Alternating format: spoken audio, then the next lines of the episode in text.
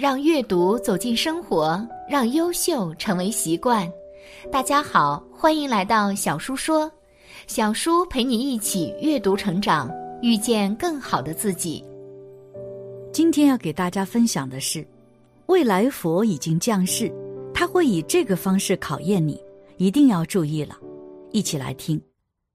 现如今，许多人内心浮躁，一生只顾追求名利，虚荣心强，而且还不顾道德，做尽恶事。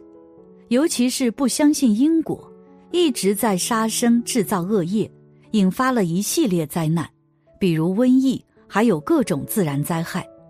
这些都是因为大自然的报复。但是，就是在这样的情况之下，神佛依旧没有放弃人类。当人类处于危难之中，他们都会出现，而只有这样一类人才会被拯救。观音菩萨下凡试探人们心底的善恶。山东青岛崂山东路村曾有两个洞，分别叫桃石洞和沙石洞。山洞外又分别有两个很小的自然村，便叫做桃石洞村和沙石洞村。两个村子相距不到一里路。而后来只剩下沙石洞村了。原来在山东一带曾闹土匪，而土匪闹得很凶的时候，便会到处烧杀掠夺。一天，土匪沿途掠夺的消息传到了桃石洞村和沙石洞村，为此，两个村的人各自都躲进本村的山洞里。这时，一位抱着孩子赶路的妇女听到这一消息后，也跟着桃石洞村的人躲进了桃石洞。山洞本来不是很大，桃石洞村子里的人很不情愿的让他进来。正在大家安静的躲避时，孩子突然哭闹起来，妇女怎么哄也不行。有人怕孩子这么哭闹会让土匪发现山洞，从而暴露了他们，便提出让妇女离开。其他人不但未加阻拦，都怕影响到自己的安危，而应和着要赶走妇女。无奈之中。妇女含泪抱着哭叫的孩子，向对面的沙石洞方向走去，而那边已经藏好了的沙石洞村人听到有孩子的哭声由远而近，便出动查看情况。一看是过路的妇女带着孩子，便赶快把她带进洞里，并安排他和孩子进到了山洞的最里端，这样孩子的哭声就会小很多。说来也是奇怪，妇女带着孩子安顿下来后。这孩子竟一点哭闹都没有了。就这样，人们在紧张的气氛中度过了大半天后，听到村子里的狗叫声停止了。一位年轻人出去查看情况后，才知道土匪走了。沙石洞村的人们走出了山洞后，却看见对面桃石洞的方向依然静悄悄的，便让年轻人过去通知土匪走的消息。然而，年轻人到桃石洞后。发现那里的人们全部因受到土匪的伤害而离开了这个世界。这时，有人突然想起了那赶路的妇女和孩子。奇怪的是，妇女和孩子也没有了踪迹。这事情发生的第二年，在原来的两个村子之间，人们突然发现了一丛洁白如雪的杜鹃花。这丛白色杜鹃是崂山地区绝无仅有的，于是人们都说。那位妇女其实是观音菩萨下凡，利用危难来试探人们心底的善恶呢。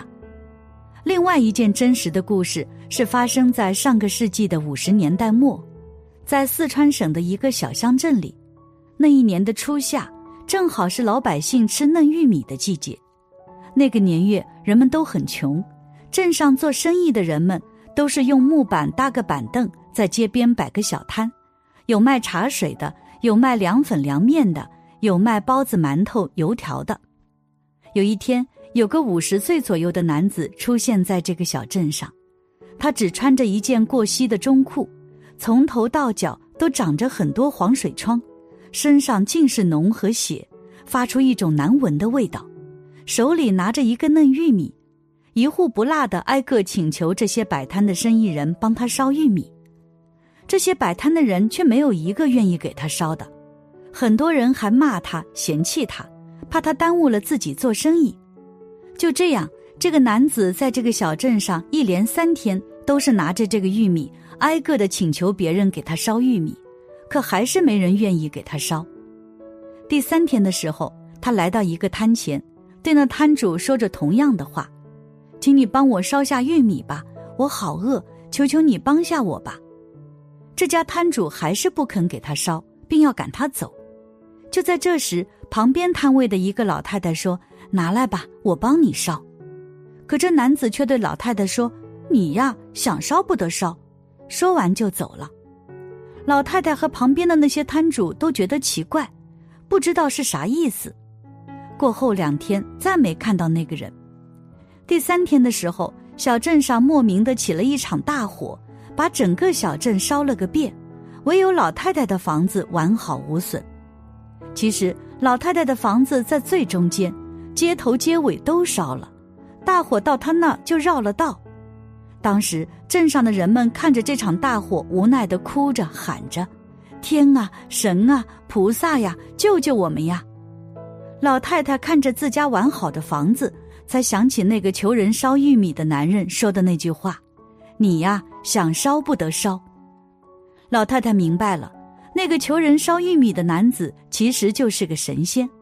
他庆幸自己的善良救了自己的家，他逢人便说起这个发生在小镇上的神仙试探人心的故事。其实。神佛救人的故事还有很多，比如几千年前的诺亚方舟和红眼石狮子的故事，都是神佛看到人有劫难时点悟人们如何自救。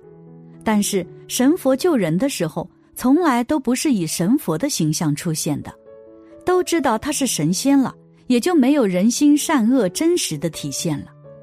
一般来说，神佛都是隐藏在人类当中。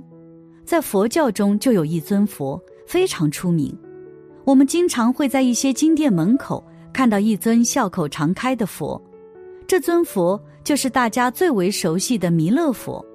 在佛教中，你可知道弥勒佛在哪里吗？他什么时候才能下世度人？如果我们将来遇到了弥勒佛，应该如何才能认出他？二，弥勒佛已经下世，他就在我们身边。三世诸佛在佛教中代表着现在、未来和过去佛，也就是燃灯佛、现在佛。我们现在最熟悉的释迦牟尼佛，而释迦牟尼曾说过，未来会有一尊佛降生在我们这个婆娑世界，来代替现在的释迦牟尼佛，而这尊佛就是弥勒佛，又叫大肚弥勒、弥勒菩萨。因为现在弥勒佛还没有成佛，所以叫他弥勒菩萨。我们来看一看，到底弥勒佛会在何时成佛？在佛经中曾有记载：弥勒当知，汝父受记五十六亿七千万岁，于此树王下成无上等正觉。我以右邪生，汝弥勒从顶生。如我寿百岁，弥勒寿八万四千岁。这大概意思是说，弥勒会在五十六亿七千万年后成佛。听到这个数字，是不是有些吃惊？五十六亿万年都要比我们生活的地球的寿命还要长了，这又是怎么一回事？其实这里的时间和我们现在的时间是不同的。如果换算一下，弥勒佛大概几千年后就会来到我们这里，度化众生。具体。未来佛何时出现并不重要，最重要的是他其实一直都在，只是我们没有发现他而已。佛陀说的时间是弥勒佛成佛的时间，而在他未成佛之前，其实他也是存在的。那么弥勒佛到底在哪里？就在我们的身边。因为佛教认为佛不是神，不在天上，也不在寺庙里，他就在每个人的心中。这样的人被称为觉悟的人。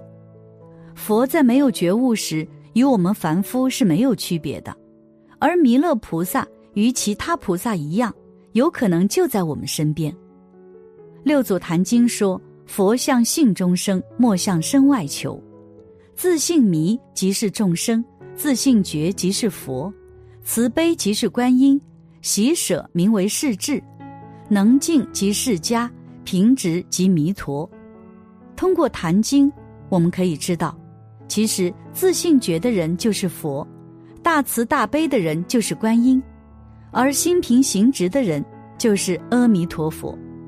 这段文字是要告诉我们，佛不在身外，佛在性中，而我们人人本来都是具足了佛性，所以我们人人都有可能是未来的佛。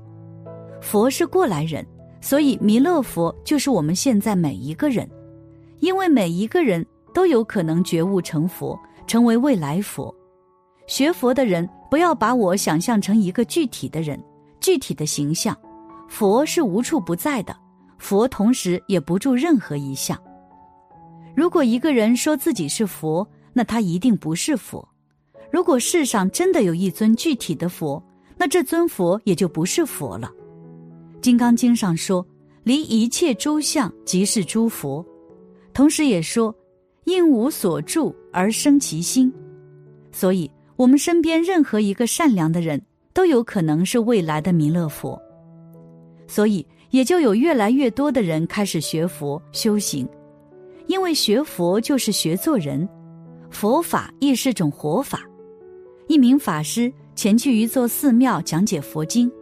待客僧捧上一杯茶招待法师，待客僧发现茶杯上有个小小的缺口，歉意地说：“法师，很抱歉，杯子上有个缺口。”法师道：“缺口的地方不去看它，整个杯子就是完好的。每个人都有缺点，若不去计较，则每个人都是完美的人。因此，如今的我们虽然经历了瘟疫、极端天气，还有自然灾害。”火灾等等各种危险境况，但是我们仍然相信要去改变自己，常常关照自己的内心，时时起善念，不起恶念，做任何事都能尽心尽力，才会共度难关。只要你心中有着善念，多做善事，自然落难之时也会有人雪中送炭帮助你的。感谢你的观看，愿你福生无量。今天的分享就到这里了，希望你能给小叔点个赞，或者留言给出你的建议。别忘了把小叔分享给你的朋友，让我们一起成为更好的自己。还没有订阅小叔的朋友，一定要记得订阅哦。我们下期不见不散。